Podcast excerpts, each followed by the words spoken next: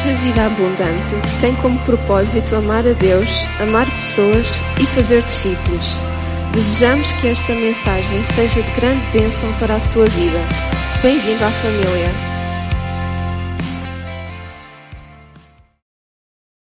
Atos capítulo 3, verso 1. A semana passada eu partilhei uma mensagem que dei o título Simplesmente Cristão. E, e, e, e hoje vamos continuar a ler. Eu vou ler a mesma mensagem, vamos ler a mesma introdução, mas fiquem descansados que eu não me esqueci que já preguei a semana passada essa lição. Atos 3, verso 1. Pedro e João subiam juntos ao templo à hora da oração nona, três da tarde, e era trazido um varão desde o ventre de sua mãe, que era coxo o qual todos os dias punham à porta do templo chamada Formosa, para pedir esmola aos que entravam. Ele vendo Pedro e João e que ia entrando no templo, pediu que lhe dessem uma esmola. E Pedro, com João, fitando os olhos nele, disse: Olha para nós. Ele olhou para ele, esperando receber alguma coisa. E disse Pedro: Não tenho prata nem ouro, mas o que tenho eu te dou. Em nome de Jesus Cristo Nazareno, levanta-te e anda. E tomou pela mão direita, o levantou e logo os seus pés e tornozelos se firmaram. E ele, saltando, pôs-se em pé e andou e entrou com eles no templo, andando e saltando e louvando a Deus. Todo o povo viu andar e louvar a Deus. E conheciam-no, pois era o que se assentava a pedir esmola à porta formosa no templo. Ficaram cheios de pasmo e de assombro pelo que lhe acontecera. Esta foi a passagem da semana passada e vai ser a passagem desta semana. Pedro relata um, uh, perdão, Lucas está aqui a relatar um dia normal na vida de Pedro e João, que como costume iam orar ao templo. Eles tinham esse hábito de orar. E como costume, diz aqui, não é? E percebemos pelo texto que era colocado lá este homem. Ele era coxo. Ele não era colocado lá porque era coxo, mas porque era coxo, ele não trabalhava e então ele ganhava a vida através da generosidade das outras pessoas. Então vemos que, mais uma vez, ele, quando os viu passar, diz que olhou para eles esperando receber alguma coisa. Percebemos o quê? Que provavelmente não foi o a primeira vez que eles se cruzaram. Provavelmente Pedro e João das outras vezes tinham-lhe dado alguma coisa, né? alguma moeda, alguma nota, alguma coisa, algum comer, não sei, porque a Bíblia não relata, mas é fácil de perceber que provavelmente eles já tinham tido alguma conversa, sabiam o nome, então como é que estás, bom dia e tal. Provavelmente aquele homem já sabia o que é que eles iam fazer lá dentro, ele está à porta do templo, ele sabe o que é que se faz no templo, ou seja, alguma coisa aconteceu naquele dia que, ao, ao olhar para aquele homem, alguma coisa aconteceu dentro de Pedro e João. Porquê? Porque não sendo a primeira vez, não fazendo isto a primeira vez, e percebemos que eles não andam aí pela rua e fazem isto a toda a gente, todo o coxo que lhe aparece pela frente eles fazem isto. Não, percebemos que também não é assim. Então que alguma coisa aconteceu com eles e nós queremos o quê? Que o Espírito Santo os, os, os levou a fazer isso, os dirigiu, os, os impulsionou, e quando eles olharam para aquele homem, não sei se eles perceberam se havia fé naquele homem ou não, a Bíblia não relata, mas diz que eles fitaram os olhos dele. Noutra tradução diz que eles concentraram, prestaram atenção naquele homem. E eles disseram, olha, prata e ouro eu não tenho, mas aquilo que tenho eu te dou em nome de Jesus Cristo. Levanta-te e anda.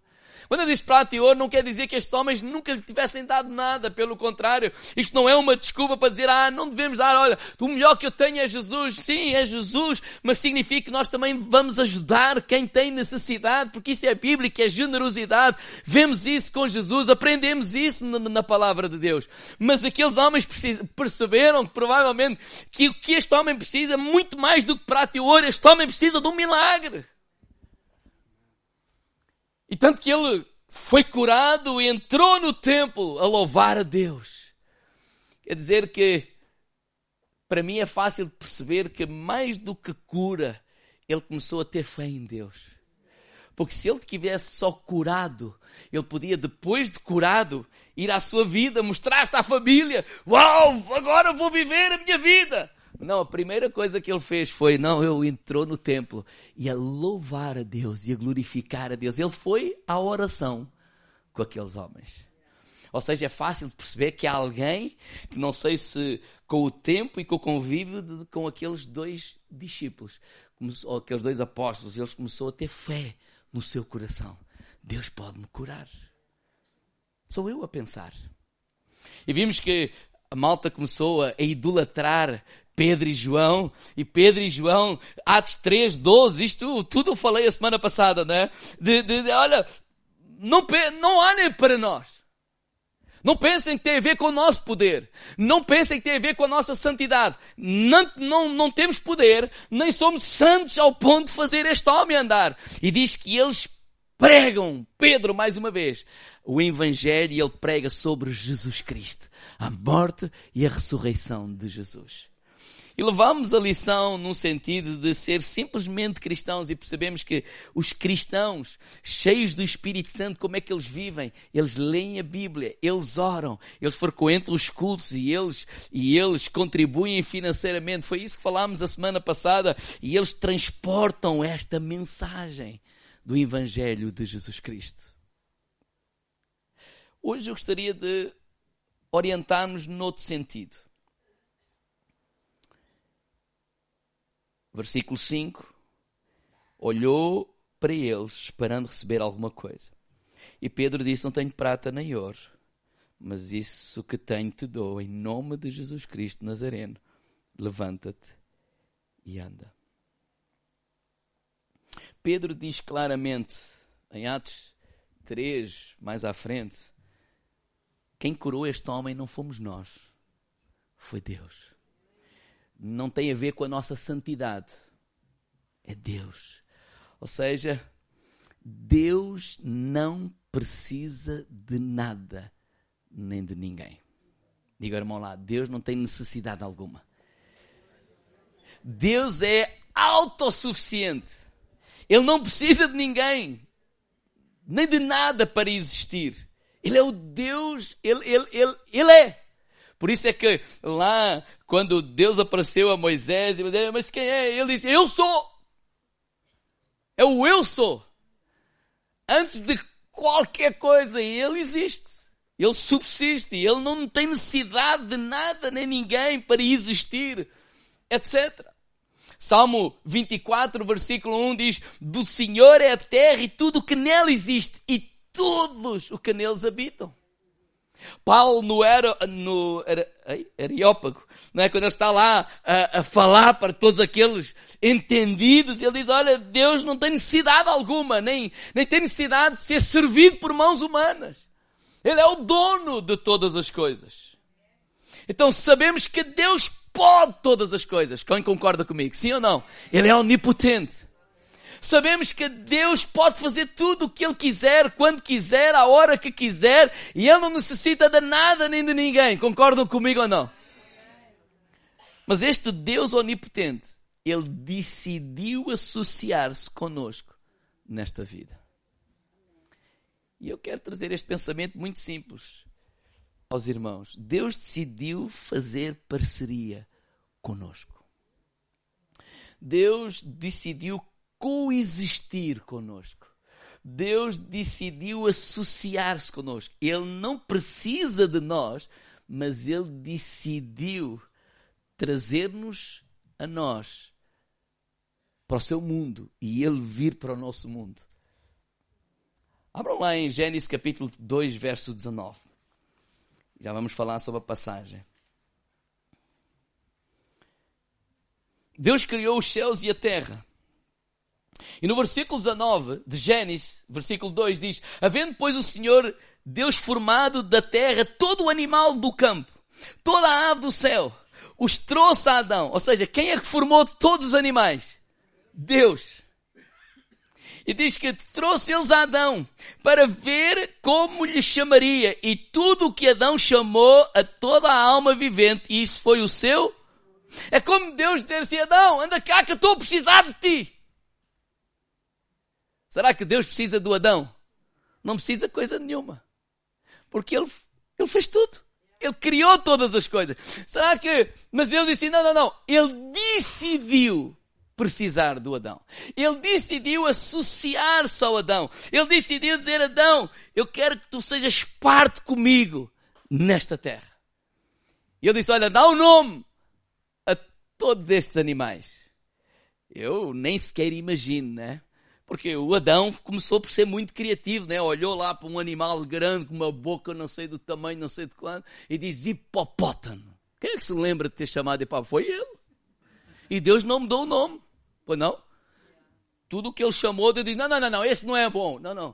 Hoje a gente diz, ah, a girafa tem mesmo cara de girafa. Por quê? Porque o Adão pôs, porque o Adão, quando olhou, viu lá aquela coisa com o pescoço lá até lá acima, girafa.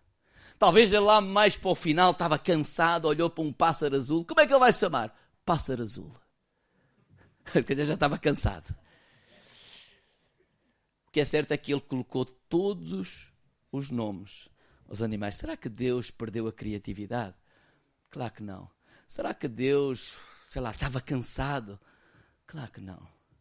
Deus decidiu associar-se ao Adão àquilo que ele estava a fazer na terra. E eu creio que Deus continua a desejar-se, desejar associar-se a cada um de nós. Abra lá em Marcos capítulo 6, verso 5. Vamos lá ser rápido.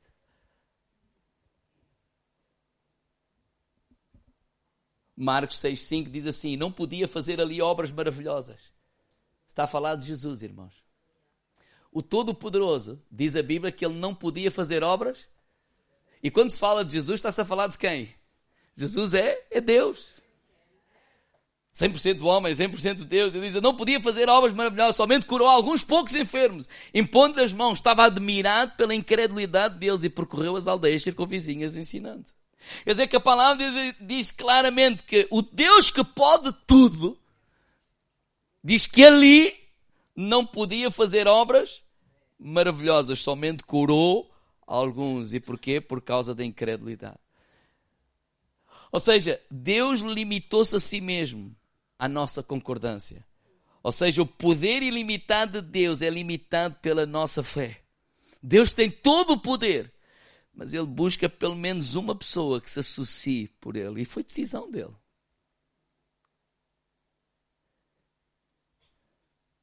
E por toda a Bíblia, nós vemos este princípio.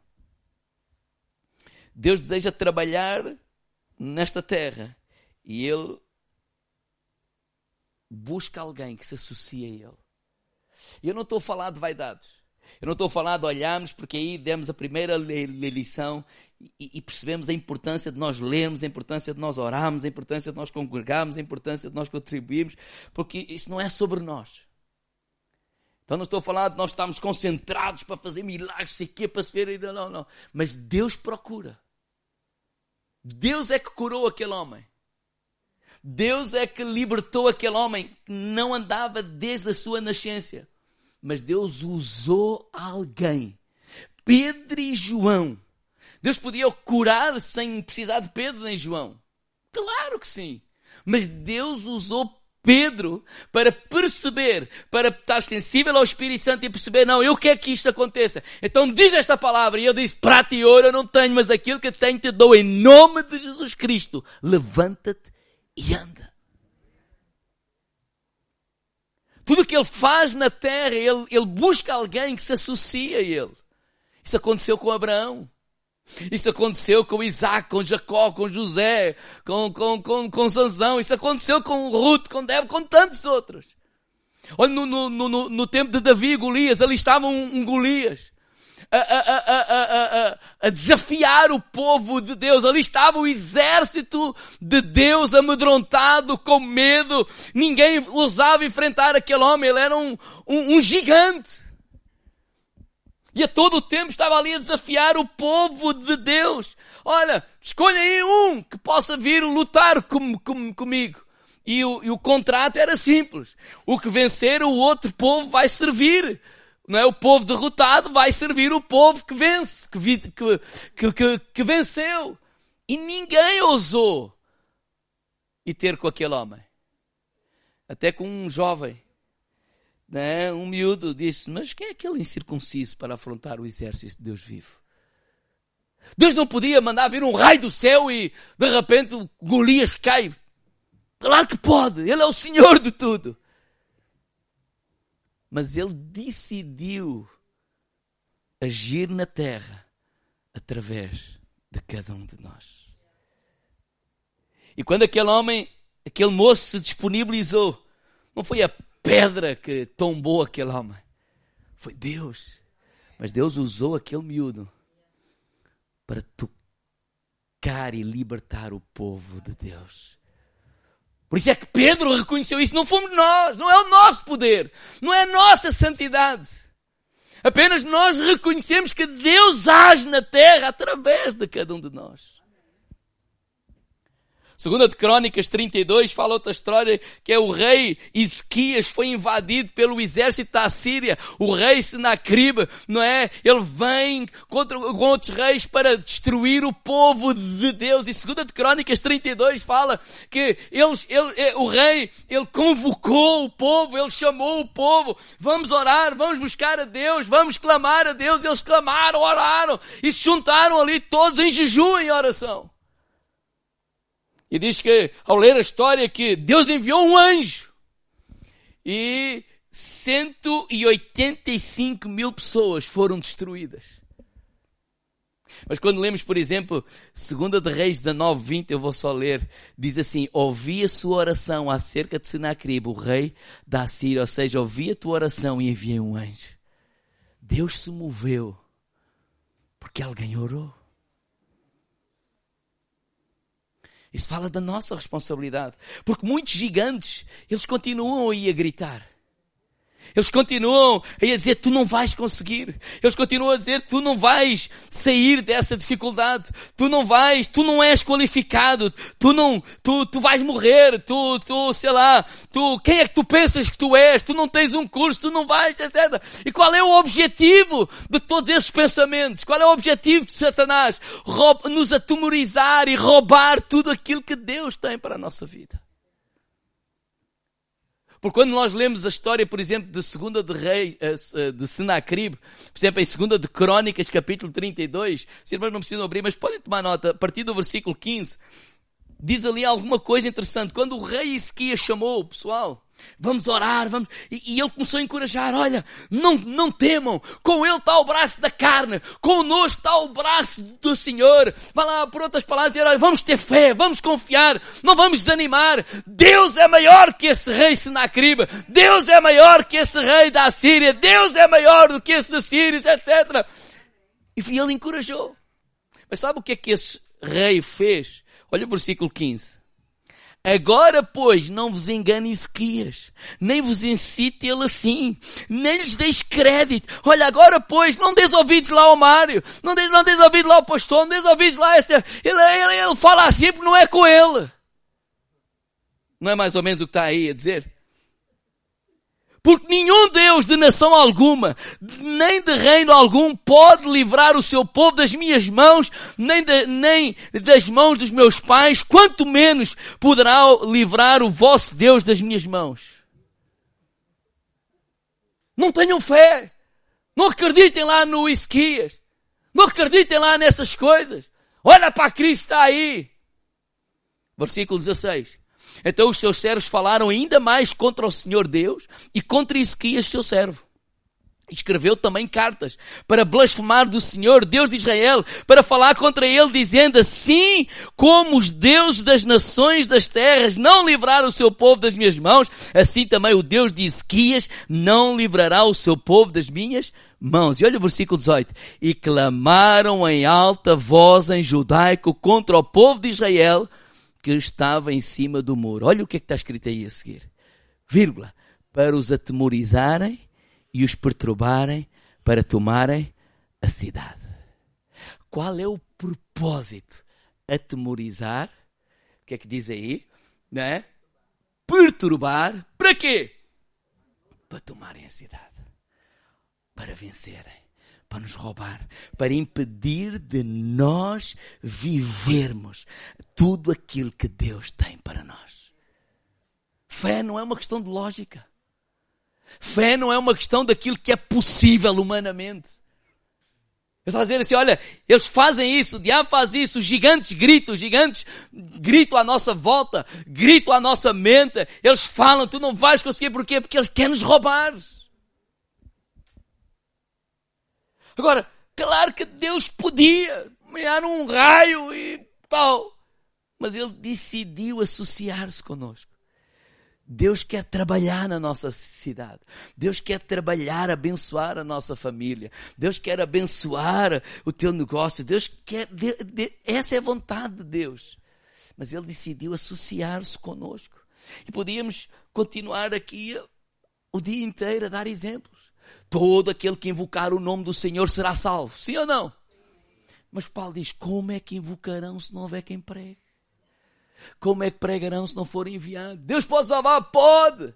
Mas Deus decidiu agir na terra através de nós. Então não tem a ver com vaidade, não tem a ver com nós de tal e tal, eu vou ser, eu vou ser cá o, o campeão que vou curar pessoas. Vou... Não, não, não, não, não, não, não, não. Tem a ver nós compreendermos que Deus decidiu se associar a nós para agir na terra através de cada um de nós. Agora, o que eu percebo aqui, quando a mesma coisa é que houve um milagre que aconteceu. Mas houve alguém que percebeu Deus. Houve alguém que teve sensibilidade para, naquela hora, naquele minuto, o Espírito de Deus disse: Faz isto! Ele teve a ousadia de o fazer. Irmãos, imagina uma luva. A luva não tem em si poder algum mas a mão sim. Mas a luva é a parte visível. Alguém tem que aparecer. E Deus decidiu que aparecesses tu e eu. Mas ter esta convicção que a luva sem a mão não vai para lado nenhum, não faz nada, nem serve para nada. Luva sem mão fica no chão. Sim ou não? Por acaso até rimou. Mas é uma verdade. Não é? Quando eu decidi pegar a luva, não é? eu gosto de andar de moto, de, lambreta, de lambreta, de vespa, e eu tenho uma luva lá, mas só uso às vezes, não é? mais no inverno, quando está frio. Então ela está lá, a vida dela é dentro lá, debaixo do banco. Passa lá o verão todo. Ninguém a vê. Até que um dia eu digo, hoje vou usar. E eu pego e meto. Mas se eu não decidir usá-la, ela não faz nada. Deus nos decidiu nos usar a nós. Mas precisamos perceber como João, Pedro, dizer assim, tem a ver conosco. Mas compreendemos também esta responsabilidade. Aquilo que Deus quer fazer na terra é através de cada um de nós. Então eu diria assim: Deus precisa de ti. Podes dizer isso a alguém que está ao lado? Deus disse: precisa de ti.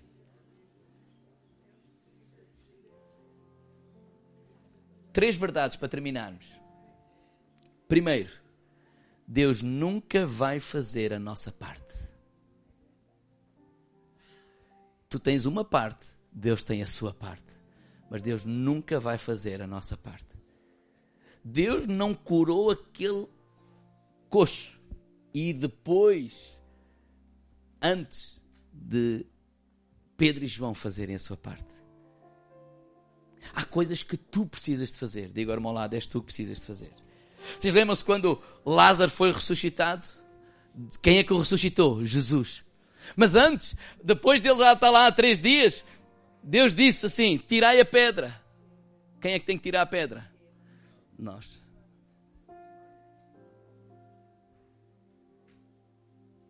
Se nós não tirarmos a pedra, Deus não opera. E aí às vezes nós precisamos de ousadia. De facto.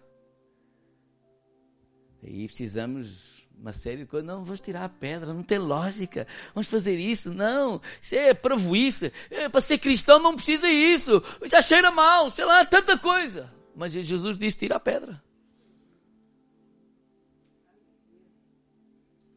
Então, algumas coisas, pura e simplesmente, Deus não vai fazer. Porque és tu e eu que temos que fazer. Segundo princípio, a nossa parte é natural a parte de Deus é sobrenatural. Às vezes nós queremos fazer o sobrenatural, nós queremos curar pessoas. E por isso foi a mensagem da semana passada. Não queremos ser simplesmente cristãos. Vamos ler a Bíblia, vamos orar, vamos congregar, vamos ser generosos, vamos partilhar a palavra. Às vezes não queremos fazer isso. Queremos fazer aquilo que só Deus pode fazer. Não, a parte de Deus é sobre a nossa. Deus não nos pede para fazer coisas que nós não conseguimos fazer. Tirar a pedra é possível fazer? É. É algo natural? É. Então vamos fazê-lo. Exige esforço? Sim. Ajudar o próximo é possível fazer? Sim. Somos nós que temos que fazer. Amar a esposa? Não, não é Deus, és tu é que tens que fazer. Deus já ama. Respeitar o próximo, honrar. Há coisas que somos nós. A nossa parte, digo ao lado, é natural. Moisés levantar a vara é algo natural ou sobrenatural? Natural. Levanta a vara, levanta a vara. É só levantar a vara. Mas o sobrenatural de abrir o mar, Deus é que faz. Dizer prata e ouro eu não tenho, aquilo que tenho te dou, levante e anda, isso é natural. Mas curar aquele homem é o sobrenatural. Te digo, irmão, da tua parte é natural é aquilo que é possível fazer, é aquilo que está ao nosso alcance fazer, é aquilo que é nossa responsabilidade fazer. Não te preocupes com o sobrenatural, isso pertence a Deus. E por último, a nossa parte vem sempre em primeiro lugar. Diga irmão lado, primeiro lugar. Eu sei que teologicamente, não é? Eu sei que o quê? Nós amamos a Deus porque Ele nos amou primeiro não é? Quando nós ainda éramos pecadores, Ele morreu por nós. Então, teologicamente, a parte de Deus vem em primeiro lugar. Tanto que Jesus já cumpriu com a sua parte. Jesus já veio, Jesus já morreu, Jesus já nos deu o seu Espírito Santo. Ele já habita em mim, Ele já habita em ti. Eles já tinham sido batizados. Ou seja, teologicamente, Jesus já fez a sua parte.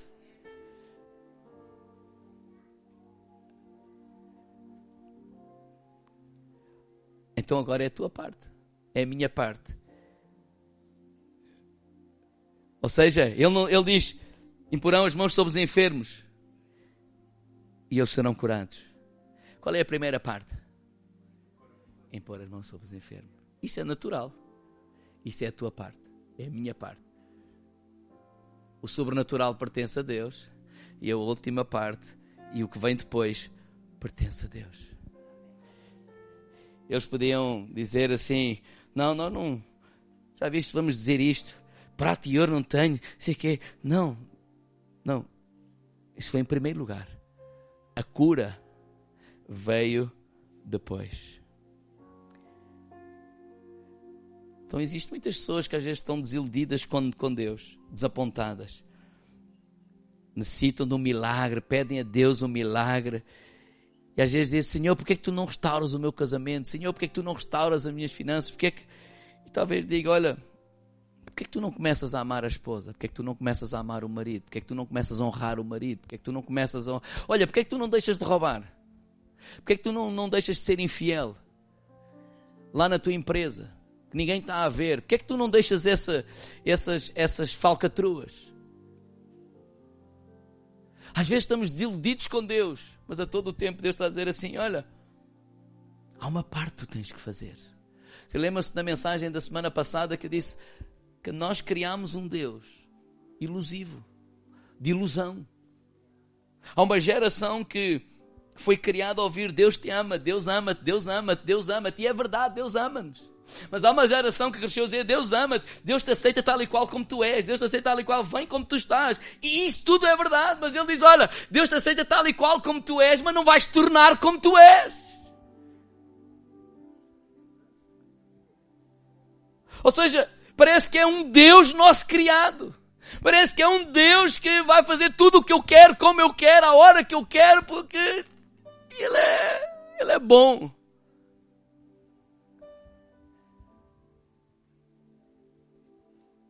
Então, minha mensagem é trazer esta responsabilidade ao nosso coração. Que Deus, apesar de não necessitar de nós, Ele decidiu associar-se a nós para se mover nesta terra.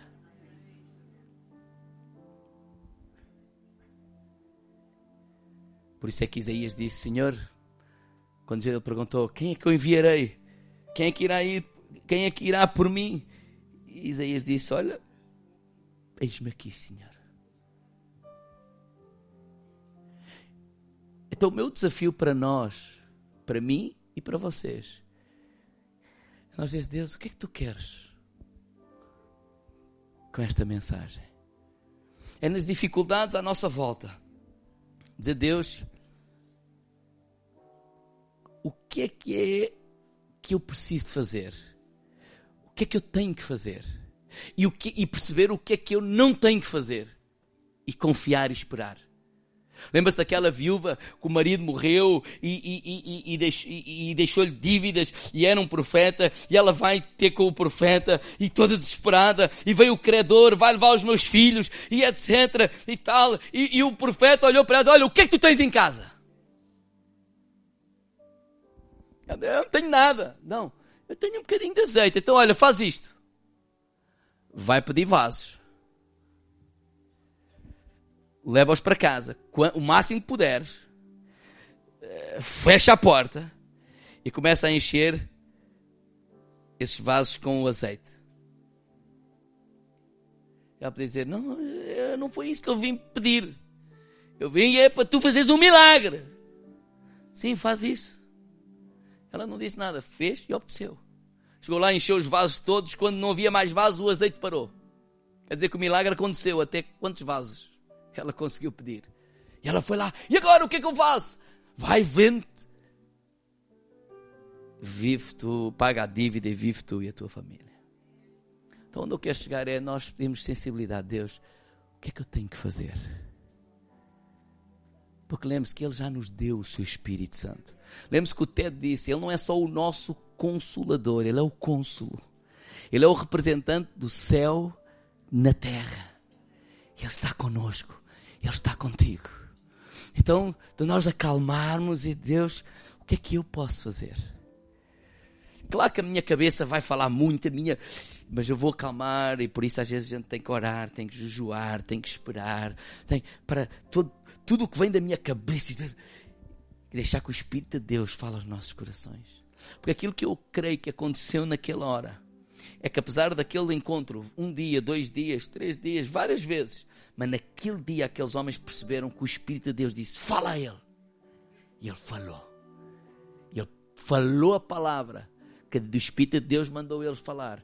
E diz que aquele homem foi curado. Então nós precisamos de sensibilidade também. Dizer, Deus, o que é que eu preciso de fazer? Às vezes corremos o mundo inteiro e batemos à porta deste e daquele dizendo, não, Deus, qual é a minha parte? Esse é o meu desafio para mim mesmo.